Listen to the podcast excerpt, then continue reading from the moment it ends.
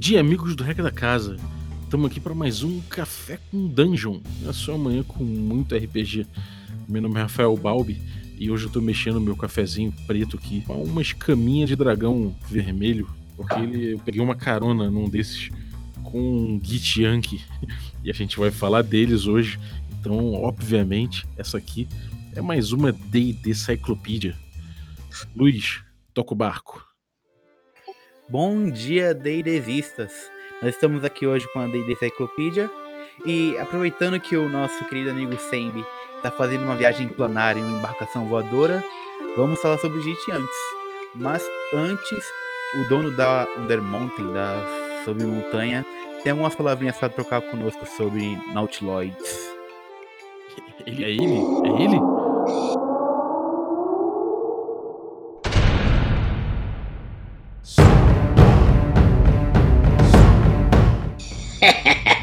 É claro que sou eu, cão imundo. Quem mais você acharia que falaria sobre os grandes conhecimentos do multiverso, não? então, nosso amigo caro Sembiano está viajando pelos planos. Distante, eu diria. Estaria ele num Nautiloide? Nautiloides são as embarcações utilizadas por elites, também conhecidos como devoradores de mente, para singrar o multiverso e todos os planos conhecidos, em busca de escravos e de alimento e de sobrevivência para criarem sua própria espécie. Há um tempo atrás já havia discutido sobre a vida e a forma com a qual os devoradores de mente reproduzem-se no multiverso. Nautiloides são as embarcações que eles usam para singrarem de colônia em colônia. Antigamente, a raça expandia seu grande império por todo o multiverso. Mas foi na rebelião de seus servos, a raça criada por eles, que eles encontraram a sua perdição.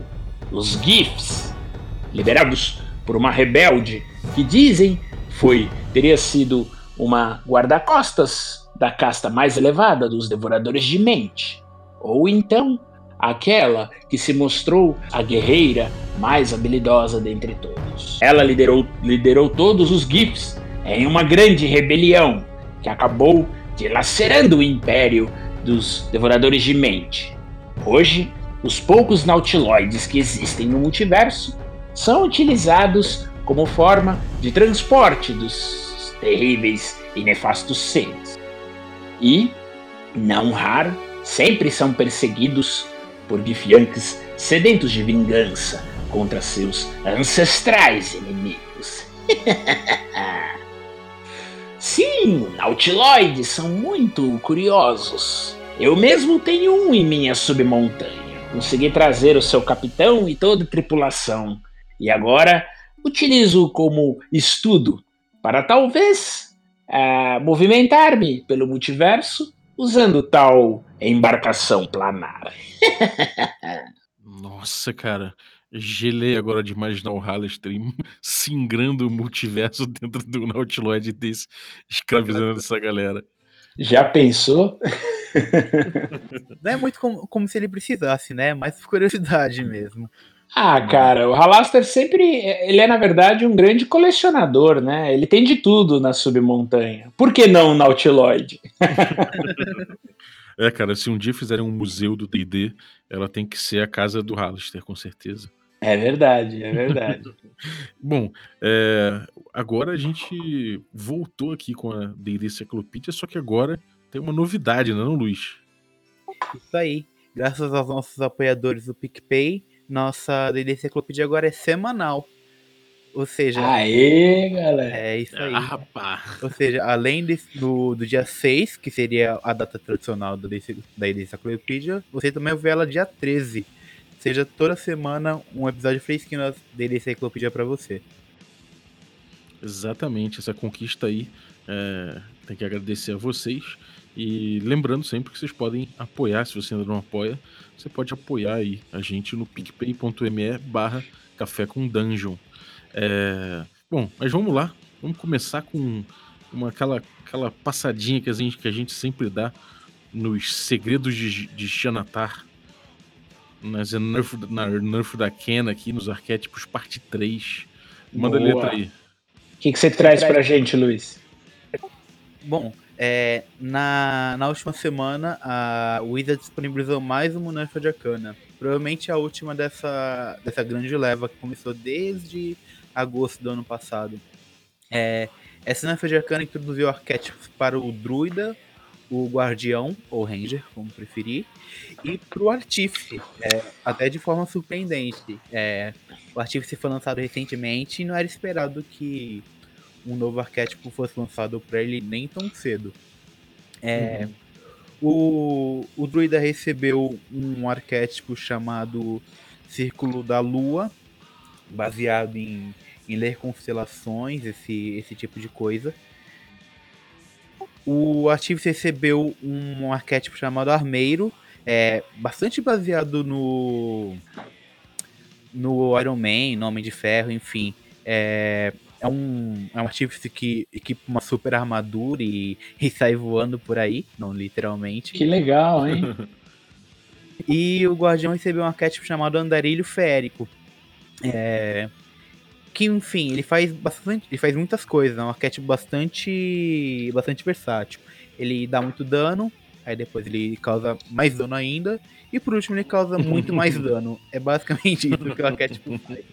É, e novamente, como a gente já tinha comentado há, há várias é, deles enciclopedias atrás, esses arquétipos eles são muito baseados em, em planos de existência, o que reforçam o lançamento de talvez um, manual dos planos da, da quinta edição.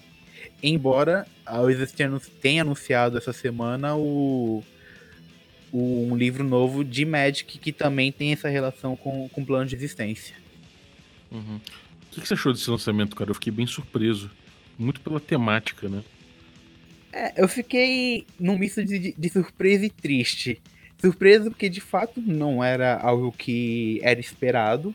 É, até porque esse é o terceiro cenário de campanha a ser lançado consecutivamente. Em novembro tivemos Eberron, agora em março teremos Valdemont, que é do Critical Role, e agora teremos é, Teros. Então não era algo muito esperado. E eu me sinto triste porque cada vez mais eu percebo que eu não sou mais o, o público-alvo da quinta edição.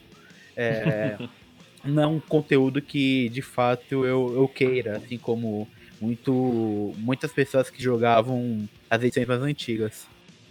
É, eu penso muito nisso. É, pegou totalmente de sur... me pegou totalmente de surpresa. Eu não esperava nunca que, o, que o, eles lançassem um livro, um segundo livro de cenário de, de Magic. Até porque não haviam dado indício algum disso, né? Acho que foi um negócio bem surpreendente. Eu acho que a temática é muito legal, até para você poder utilizar alguma, é, algumas é, inspirações de regra, né? Em campanhas mais épicas, meio greco-romana, né? Teros é um cenário que bebe bastante dessa fonte greco-romana. A gente tem um cenário, né, de quinta edição que já saiu por uma third party, né, por uma editora terceira que é o Odyssey of the Dragon Lords. Eu acho que os dois livros devem até funcionar bem juntos é, e serem suplementares, né? Mas é aquela coisa, os cenários clássicos que a gente está aí torcendo, né? Dragonlance, é, Planescape, Dark Sun, cada vez ficam mais distantes, né? É, eu achei interessante muito pela temática. Ele dá uma variada muito legal e dá um gosto de D&D que eu sempre quis ter que é essa coisa meio, meio, meio greco-romana, como você falou. Você vai viver com, com mitos, é possível introduzir de repente um pouco de um pouco de de tragédia, né? Porque enfim, é um pouco a pegada dessa, dessa parte do Magic. É, outra coisa interessante também é a relação com os deuses, né? Tudo bem que a gente tem em Forgotten uma coisa que é, é uma doideira de deuses também, mas aqui eu acho que vai ser interessante também o jeito de se relacionar, porque vai ter muitos monstros míticos presentes dados por deuses, né, né, bem desse, desse jeitão greco-romano. Então acho que, sabe, pode despertar aquela, aquele gostinho que a gente, que, que normalmente o jogador de RPG tem por mitologia greco-romana, pode trazer isso bastante. E acho que vai ser interessante. Isso é verdade. E se a pessoa não se interessar no, no cenário, tem também a capa alternativa. É, eu vi muitas pessoas comentando que comprariam o livro apenas pela capa alternativa. É de. de Tá linda mesmo. Foge bastante da, das artes já usadas em D&D quinta edição, as artes de capa. É, Eu diria que foge até de D&D no geral, né? Uma capa foda, sensacional. Eu não gostei pessoalmente, mas eu sou. Só eu, aparentemente. Sério? Mas por que, que você não curtiu, Luiz? Porque não tem nada a ver com D&D aquilo ali. Pra mim, pra mim é, é uma arte de um, de um livro falando sobre mitologia grega. Mas eu não sou muito parâmetro porque eu gostei daquela capa que, de Eberron que o pessoal achava horrorosa. Pra mim eu falei, caraca, que- Nossa. exatamente. Essa foi a reação do, do público quando eu falei, pô, que essa capa era legal, que pena que tiraram. Agora- Aquela da, da gnoma Angelina Jolie? Isso, da. Acho que é Vai o nome dela. É, a, uma gnoma de, de Eberron. Agora, uma coisa que eu acho interessante também é que tem um espaço que talvez eles abram aqui pra botar umas opções talvez meio apeladas até, né? É, tem essa coisa de você ganhar dons sobrenaturais dos seus deuses, ganhar uns, uns traits especiais assim pra te marcar por pra grandeza, sabe? Então, Caramba, hein? eu imagino que deva ter umas apelações aí nessa parada. Talvez eles comecem a apelar, talvez, pra, pra sabe, pra essa coisa do poder, né? Tipo, que é uma coisa que, que os Nerf Arcana às vezes deslizam um pouco, né? Mas eu acho que eles vão começar a trazer isso de uma forma bem marcada aqui, não só com item, mas também com, com esse gift dos deuses. Então é possível que a gente veja uma escalada de poder aí. Se eu pudesse apostar 10 mangos no chão aqui, eu apostava. É que não tem jeito, né? Conforme o sistema vai envelhecendo, ele tem que começar a se basear ou a trazer outras, ah, outras temáticas, né? E o- as opções de power play no final acabam entrando na mesa, né? Não digo nem power play, mas de mais opção. E aí a galera que gosta dessa modalidade de jogo acaba aí criando, né? Os combos, os power plays da vida. É, quanto mais opção, mais possibilidade Isso. de combagem, né? Exatamente, É, não exatamente. que seja um problema também, mas, enfim, é uma inflação de poder possível aqui dentro. Mas, bom, é isso. Quer, você quer dar algum palpite aí sobre, a- sobre a Nerf Arcana? O que que você achou de forma geral, Luiz? O. Tirando o druida, o, o ciclo das estrelas, tem um- uma temática bem legal. Você criar constelações do seu corpo e de acordo com as escolhas que você faz, essa constelação vai mudando. É, o material tá bastante quebrado. Mas como vocês acabaram de, de falar, eu acho que isso é um caminho inevitável agora da, da quinta edição. Você não tem muito pra onde fugir agora. Ou você aumenta os números, ou você vai ter que criar mecânicas novas e desde o princípio já foi informado que isso não- jamais iria acontecer na quinta edição. Uhum. Mas sempre teria as ferramentas que ele precisa para narrar sempre saíram nos livros básicos. Então é, é a solução é inflar número. É isso. É verdade. Bom, mas vamos deixar um pouquinho então os segredos de Xanatar de lado e vamos voltar aqui para nossa D&D Cyclopedia aberta na letra G, falando sobre Git Yankees. Bom, quem quer puxar aí? Pô, eu posso começar. A gente conversou bastante. é, A ideia sempre foi a gente falar, né, de Yankee. Eu acho que o momento foi o mais oportuno possível depois que a gente viu, todos viram, né, aquele trailer fantástico do Baldur's Gate 3, né? Uhum. É, sem dúvida, cara. Aquilo tava de babá mesmo. Meu, é, é, o jogo acho que vai ser sensacional, cara. Aquele trailer ali pegou. Eu até achei um- algo curioso, né? Porque quando o D&D abriu a licença, várias criaturas passaram a ser também parte da licença aberta. Dentre elas os elfos negros, os Drows. É, e muita gente perguntou, pô, por que, que você vai jogar o Drow pra licença aberta e não sei o quê? Então outras editoras poderiam fazer conteúdo com Drows. Mas os Mind Flayers, Beholders, Gif Yankees e outras criaturas bem icônicas do D&D, elas nunca foram para licença aberta.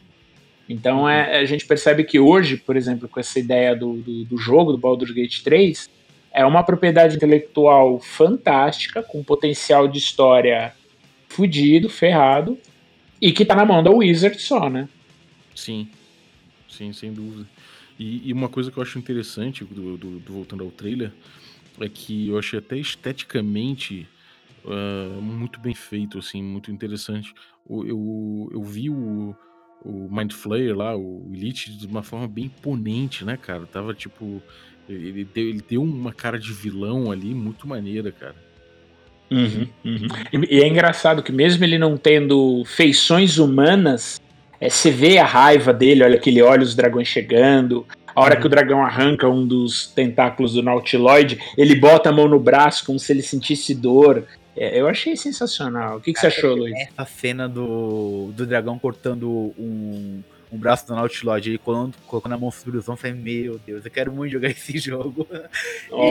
No, na primeira enciclopédia que eu participei, eu tinha falado que minha, minha raça preferida era os Giftherai, mas depois desse trailer eu mudei de ideia completamente.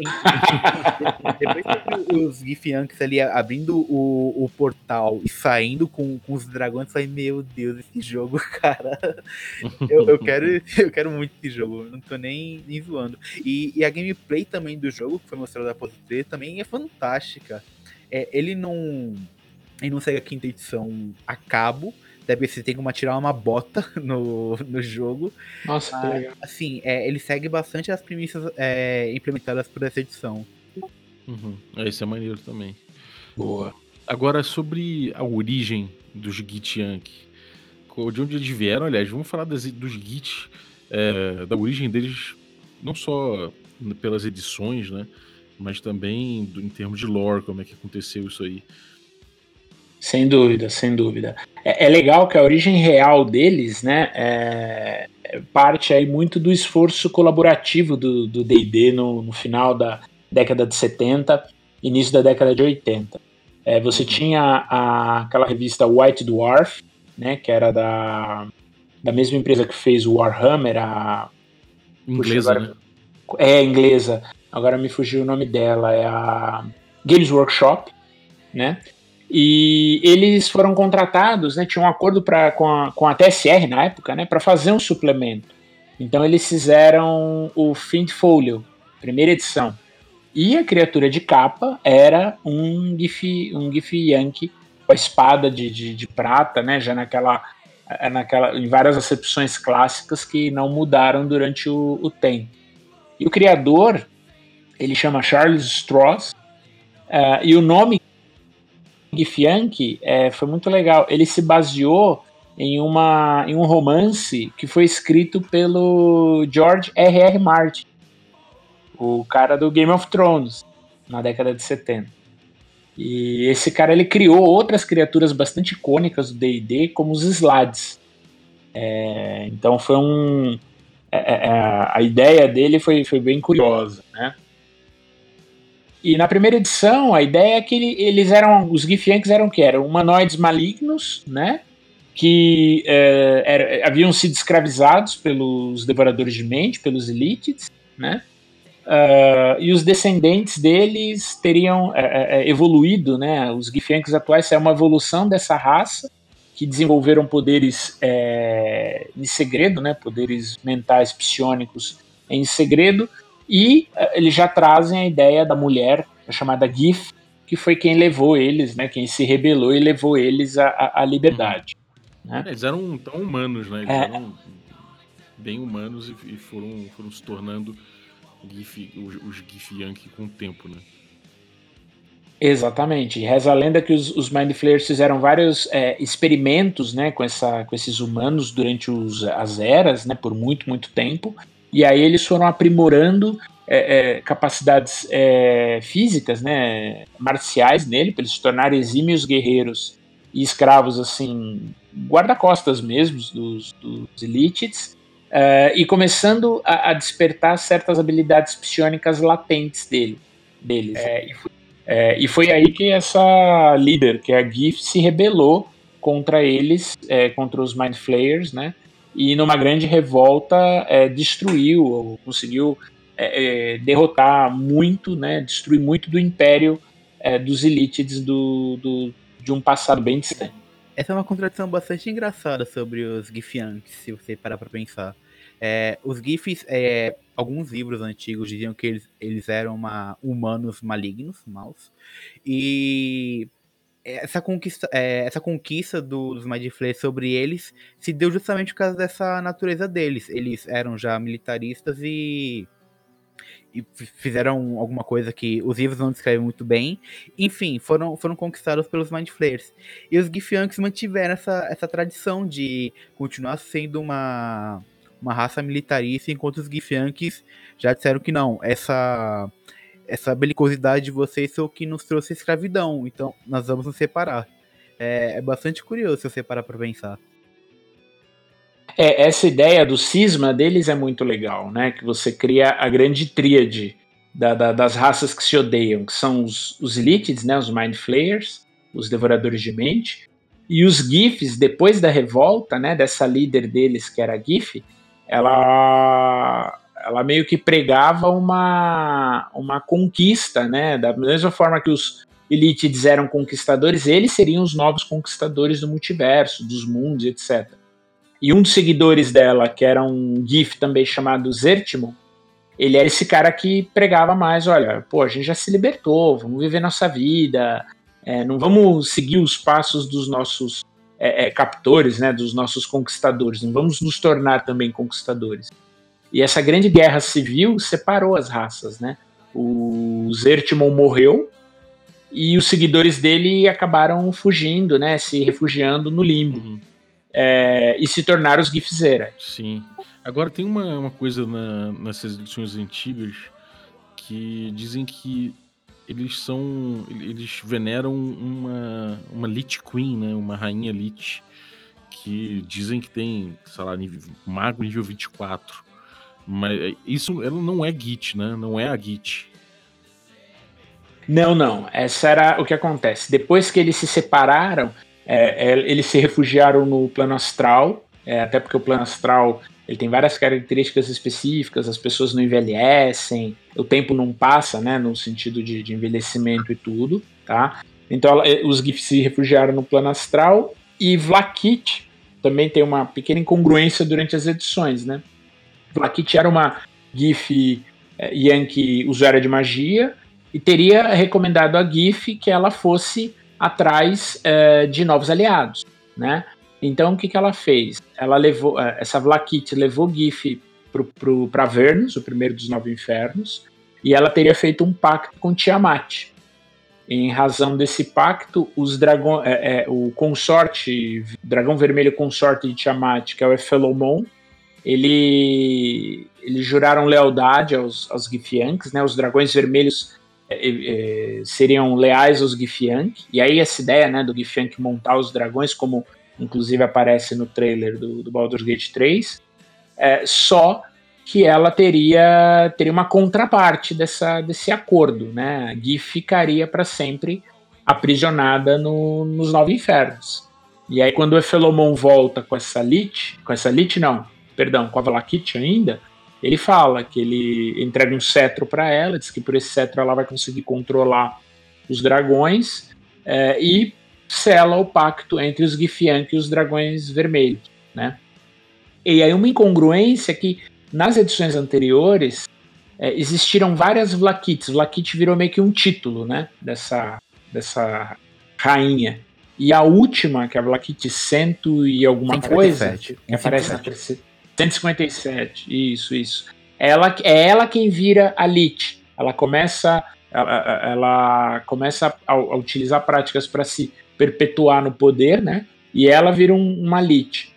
Na quinta edição, meio que não existe, acho que esse, essa ideia. Pelo que eu entendi, é, a Vlakit que levou a GIF pro inferno é a Vlakit até hoje, certo, Luiz? É isso aí. Tanto que não é nem mencionado o, o número, porque na verdade Vlakif não é um nome, é um cargo, né? Pra, uhum. Pro líder uhum. é, dos Gifiantes. E não é nem mencionado o número dela na, na sucessão. Uhum. E, aí teve essa libertação, né? E aí depois dessa libertação, o que, que eles estão fazendo? O que, que eles estão atrás? Então, a ideia qual, qual é, né? Eles vivem hoje é, numa grande cidadela no plano astral, que é a grande capital deles. É, o plano astral é um plano muito legal porque ele é, é o plano onde você projeta sua mente. Né? E nele existem a, as carcaças dos deuses mortos. Né? Quando um deus perde todos os seguidores, ele não simplesmente deixa de. Ele, ele não some do multiverso. Ele, entre aspas, morre e a carcaça dele fica vagando pelo, pelo plano astral. E na carcaça de uma divindade seis braços, uma divindade sensacional, o desenho né, da, do lugar, eles construíram a grande metrópole deles, que chama-se Tunará. E em Tunará eles organizaram, eles organizam várias várias, como vou dizer, vários saques no, nos planos primários, né? Então eles viajam é, com embarcações planares e com os dragões saqueiam os mundos primários, né? Então eles invadem é, Toril, Earth, Kryn, o mundo, o seu mundo pode ser um mundo é é, é, é, criado, né, por você, por, pelo próprio jogador, pelo próprio grupo, e saqueiam as coisas e voltam para o multiverso, para o plano astral. É, e tem até um, eu estava vendo um, um cara, um podcast americano que o cara falou, eles é como se eles fossem os vikings do, do multiverso de D&D, entendeu? Ele, eles vão pilhar as coisas e voltam. E eles nunca destroem tudo. Por quê? Porque você tem a chance de daqui a um tempo voltar e pilhar de novo. Então, se você destruir tudo, não vai sobrar nada para você pilhar novamente. Exatamente. Nas edições anteriores, isso também é um pouco engraçado.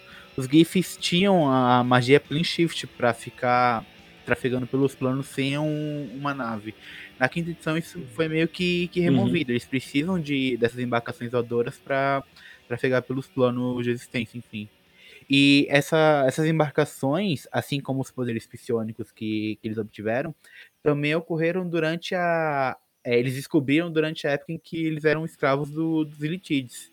É, falaram. É, não, não, sei se é, é verdade, eu, eu vi numa wiki. Que eles permaneceram por mais tempo dentro das instalações dos Elitides no plano astral.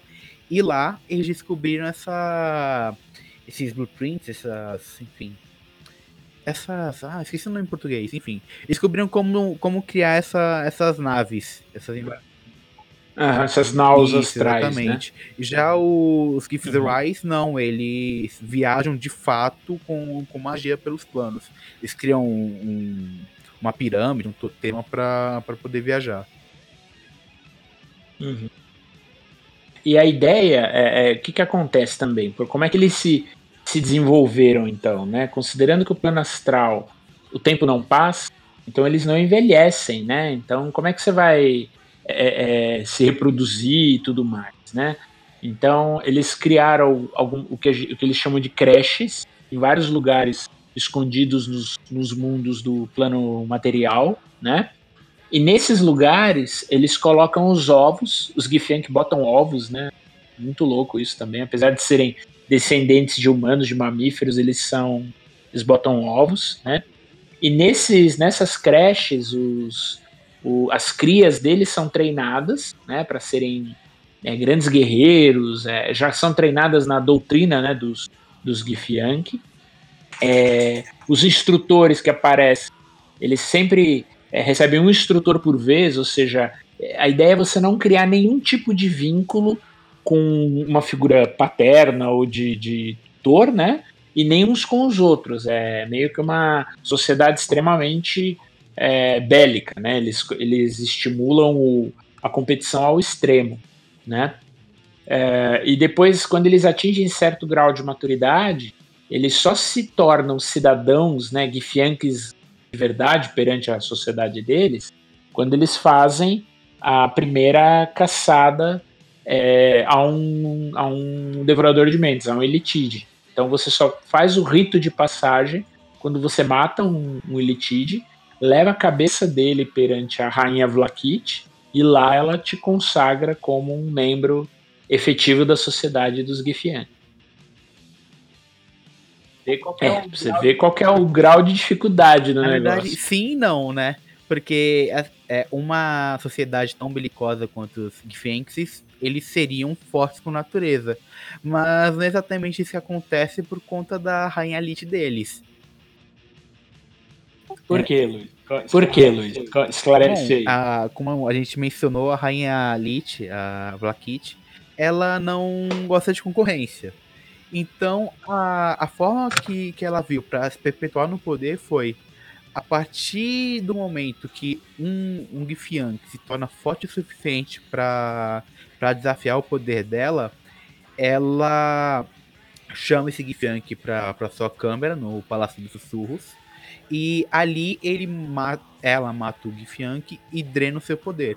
É por isso que, que existem poucas pessoas, poucos Githyanks é, que de fato desafiam.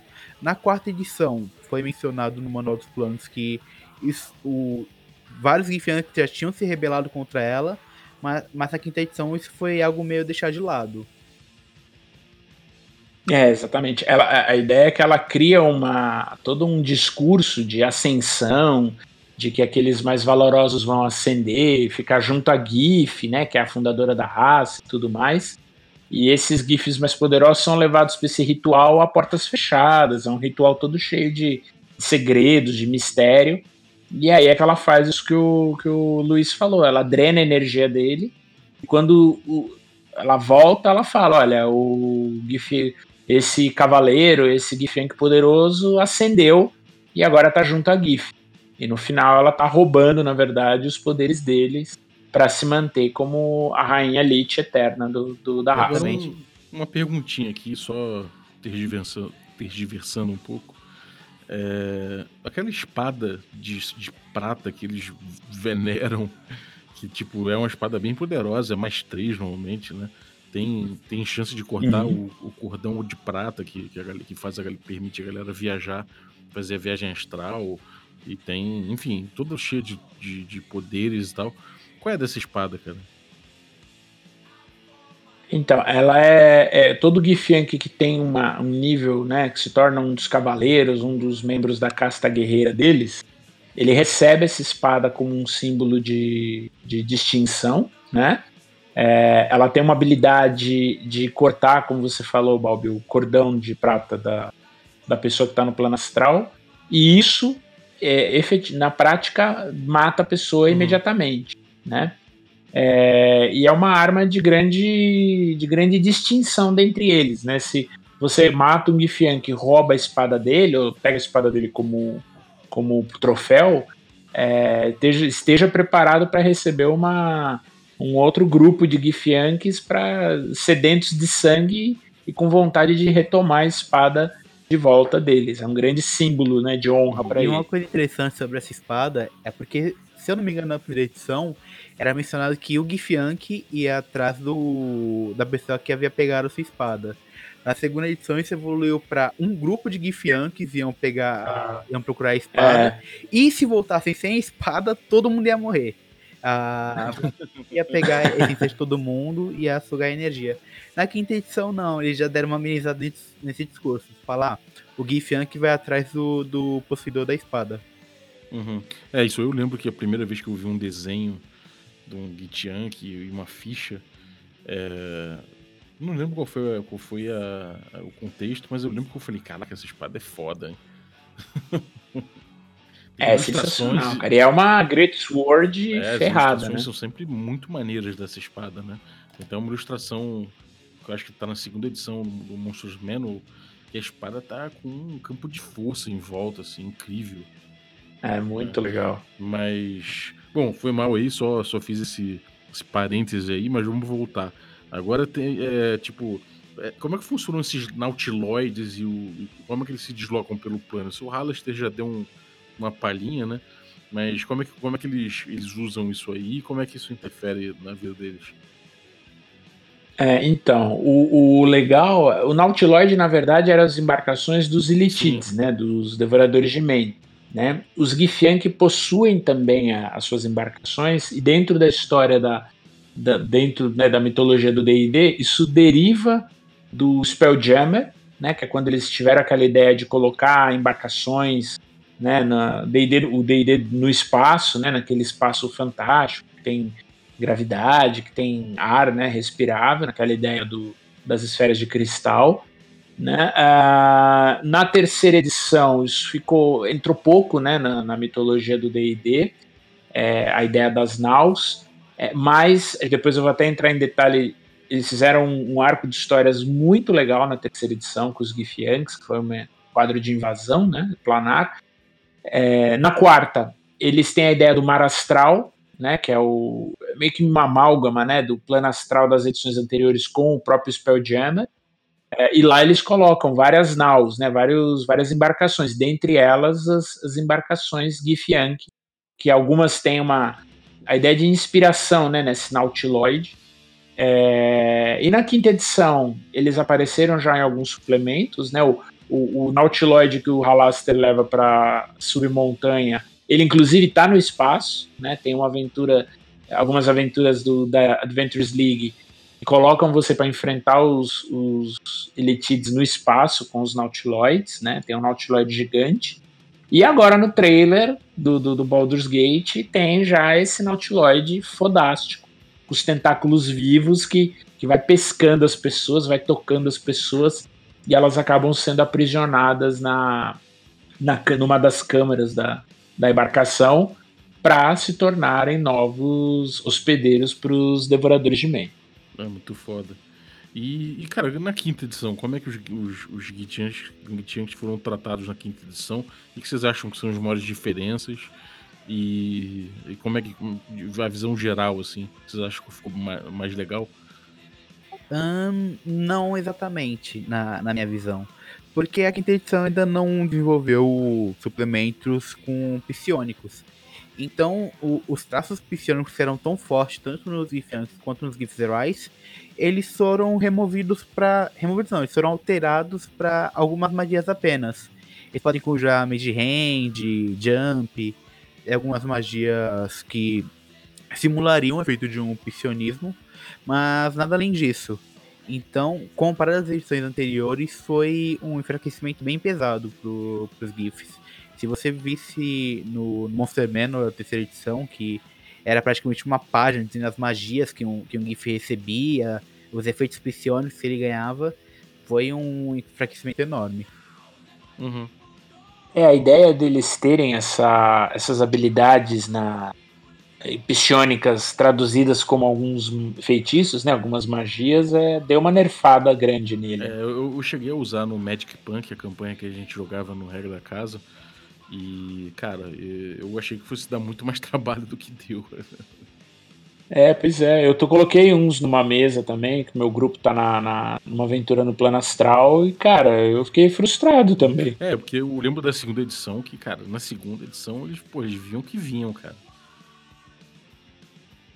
Exatamente. O Planescape colocava muita, muita habilidade deles. Ah, só o Plane Shift já era um, uma habilidade super roubada, né? Tá morrendo, tá perdendo, ele, pumba, voltava pro plano uhum, astral. Sim.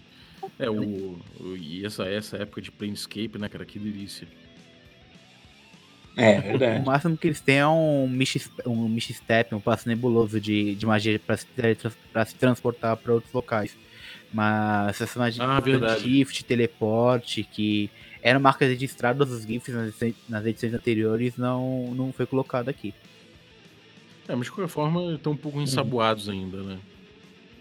É, eu acho que ainda tem terreno para eles, né? E a questão de história, eu fico um pouco triste pelo seguinte: é todo D&D, toda edição nova de D&D tem um sofre de um mal que é querer recontar a história da edição anterior, né? Ou refazer mitos de criação. Uhum. É, e a história, na terceira e quarta edição, os Githyanks sofreram, é, passaram, na verdade, por uma evolução muito legal, que a quinta edição meio que deu uma retconizada ali, ficou meio no ar. Né? Que o que acontece? Na terceira edição, é, eles lançaram numa grande conjunto de, de, de matérias na Dragon Magazine e na Dungeon Magazine, que é que, é, que contam, que narram uma história de invasão planar dos Githyank. Né? Então, a Dragon 309 ela tem uma campanha chamada Incursion, que os Githyanks começam a invadir os planos, né, na, em, em, grandes naus astrais. Até as naus dele não tem tanta essa pegada Spelljammer, parece mesmo uma, uma nave mesmo, meio, meio diferentona, né? é, meio sci-fi mesmo. Uh, e o legal é que essa campanha ela narra toda a invasão deles é, com o Psionics Handbook já valendo, né? O Psionics Handbook 3.0 depois do 3.5 e ela pega como modelos o Greyhawk e Forgotten para falar o que aconteceria nessas invasões. Então, desde o nível 1 até os níveis mais altos, é, os primeiros ataques, as primeiras, os batedores Githyanks começando a entender o terreno para depois uma invasão em larga escala, que aí os personagens têm que se, né, tem que tentar salvar o reino, a região, até o continente ali, a região onde eles vivem, é de uma invasão de larga escala de Githyank. Uhum. Sim. E, e a aventura da, da, da, dungeon é uma aventura de nível super alto, acho que de 16 a 20. É, foi escrita pelo Chris Perkins já, é, é sensacional. E a ideia é que os GIFs têm meio que um, um, um grupo né, de, de subversivos que contrata os aventureiros exatamente para matar a Vlakit, a, a Lich Queen, entendeu? Uhum. E a quarta edição, o que, que ela faz? Ela considera que esse plot deu certo. Né? Ou seja, quem governa os Githyanks na quarta edição não é mais a Vlakit, e sim o, o, o, o, general né, que liderou esse golpe. Né? É, e eles colocam essa história dos GIFs dentro de um contexto de uma campanha maior, que é a campanha Scales of War, que é a história de conflito entre Tiamat e, e Bahamut, né? E Tiamat meio que se apropria dos Githyanks, transforma ele meio que numa tropa de choque dela. É, e os personagens descobrem que, como Tiamat quebra o pacto, é, a alma da Gif tá, pode ser resgatada. Então os jogadores vão até o inferno, para resgatar a alma da GIF e fazer com que ela ajude os personagens a, a acabar com esse general, né, da, que tomou, que fez o golpe, que deu o golpe uhum. de estado. Só que a quinta edição meio que não considera nada disso, né, Luiz? Isso. Mas na própria quarta edição, eu posso estar falando besteira porque esse livro pode ter sido lançado antes, mas o The Secret of Australia já mencionava que Vlakif era a líder dos Githyanks ainda. Tu sabe se isso aconteceu antes ou depois do, dessa aventura, ou, ou Brave? Então, a, eu sei que a aventura ela considera o histórico da aventura da terceira edição, né? Eu não sei se ele, eu não lembro quando o Circus of Astral Sea foi escrito, se foi antes ou depois. É, mas ele tem essa, esse contexto de que a Vlakit morreu, não está mais lá, né? Eles consideram que ela foi morta e que esse general meio que é o líder do, do dos Githyank, é, né? Mas, é, mas, fica no ar, né? O general que você diz é o, o Sirimun, né? O... Não, é o Zet. Não, é o Zet. É, chama ah, então É Beleza. É, então, na quinta edição, talvez porque é um Lich, tem Flactera, mas eles tratam novamente como se nada disso tivesse acontecido e Vlakif continua firme e forte liderando os GIFs. É, é, basicamente isso que acontece.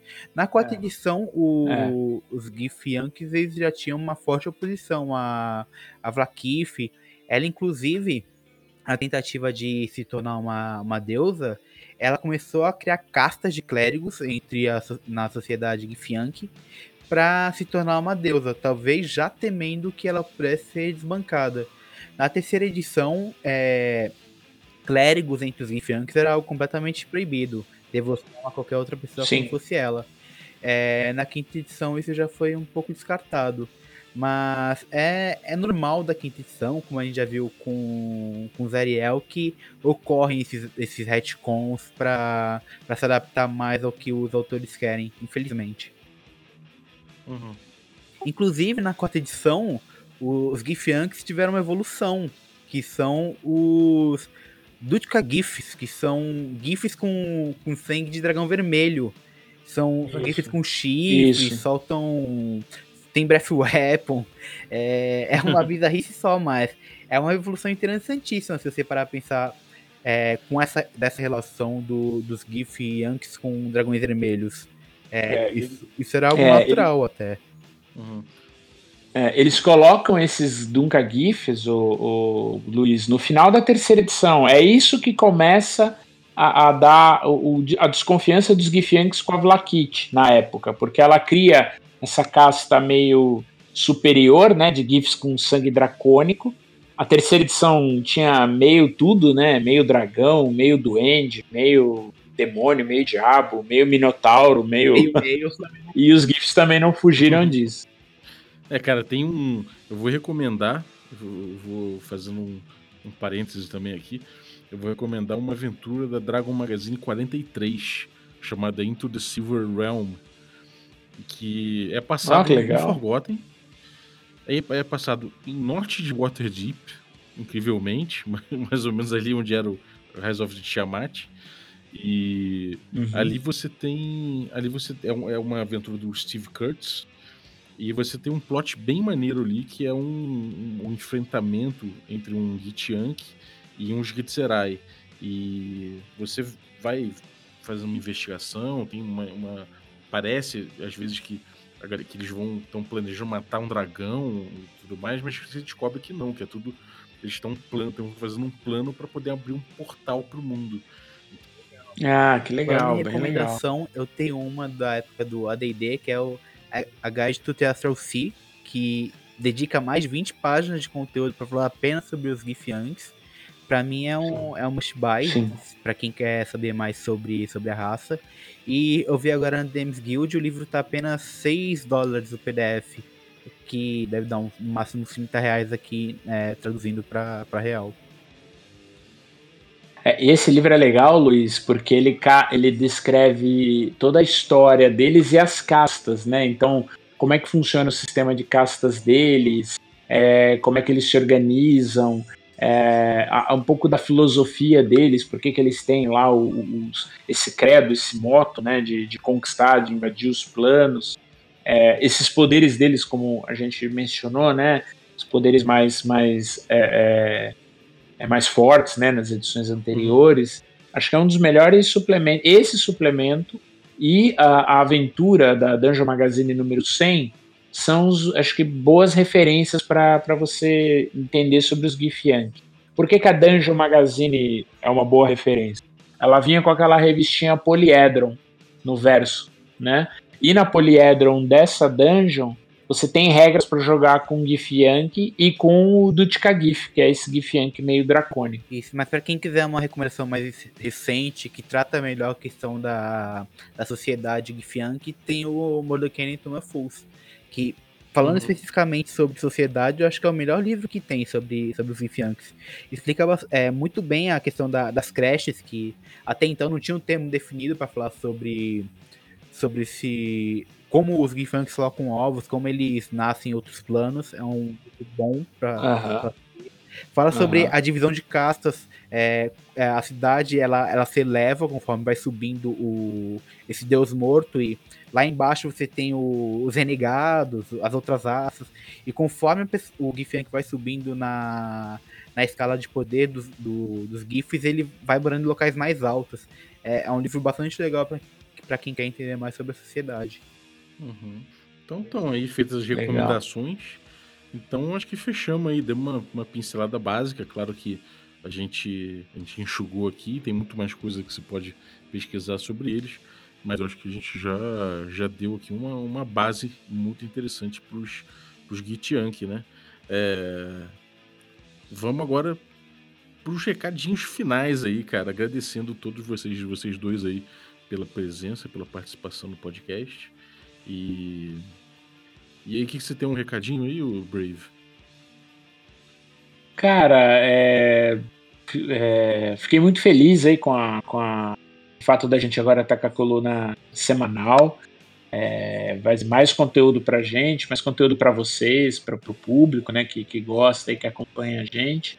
A ideia é a gente ter esses episódios agora um pouquinho menores, mas é bom que às vezes a gente consegue, é, com o- a, a recorrência, é, discorrer melhor sobre eles, né? E ser um pouquinho mais direto ao ponto, né? Eu acho que isso é, muda um pouco o nosso modelo de, de programa, mas é, eu acho que é uma mudança bem-vinda. Enxuto, né? Isso, isso. É, a gente acaba pegando. Nossa, nossa ideia é pegar temas de forma mais objetiva, né? Pe- tem- Temas um pouco menores, Uhum. porções menores, que aí a gente não, não passa muito tempo falando sobre um assunto mais amplo, a gente acaba mirando mais e aí fica mais fácil de vocês absorverem todo esse conhecimento bruto que sai dessa coluna aqui, cara. É verdade. Ou um tema maior a gente conseguir dividir em dois episódios, como a gente até fez com, com o Eberron, mas exatamente nessa linha do que o Balbi falou. A gente tem um pouco mais de. ser um pouco mais direto ao ponto, trazer as, as indicações de material ou de lugares para vocês procurarem uhum. saber mais. É, cara, D&D é uma é, é uma mina de ouro, cara. É uma coisa que vocês vão buscar conhecimento e, e, e referências em os lugares mais inimagináveis possíveis. Então a ideia é fazer é, é, começar a mostrar a estrada de tijolos amarelos. O restante é por Exatamente. conta de vocês. No fim das contas, a gente foi com mais jogo de cintura, né? É. Você, Luiz, algum recadinho? Bom, em primeiro lugar, agradecer a todo mundo que apoiou o, é, o Café com Dungeon no PicPay. É, graças a vocês, a gente nós faremos um episódio por semana, o que é bastante legal para quem é fã de D&D. E por enquanto acompanhe a gente nas redes sociais. É, nós teremos muitas postagens em breve. Estamos terminando com um compêndio de traduções para quem quer saber como o termo era em inglês, como ele foi traduzido em português. Oh, que Dia legal, 10 hein? ele já vai estar pronto, acredito eu, e já vai estar disponível na Dames Guild. E, e é isso. Maravilha.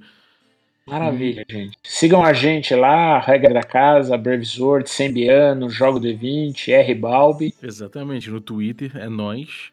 E eu vou lembrar Ai, também que agora a gente tem um grupo no Telegram dos assinantes do Café com Dungeon. E quem está lá? Essa galera aí, essa, essa mega essa média cyclopédia de D&D tá lá essa galera para tirar, para trocar ideia, tirar de repente uma dúvida, falar alguma coisinha, pô, a gente tá sempre lá para trocar uma ideia, principalmente o Brave Sword e o Sembiano e o, e o Joga também. Então, cara, esses três aí que manjam muito estão participando. Caso você queira tirar uma dúvida, alguma coisa, estão disponíveis lá.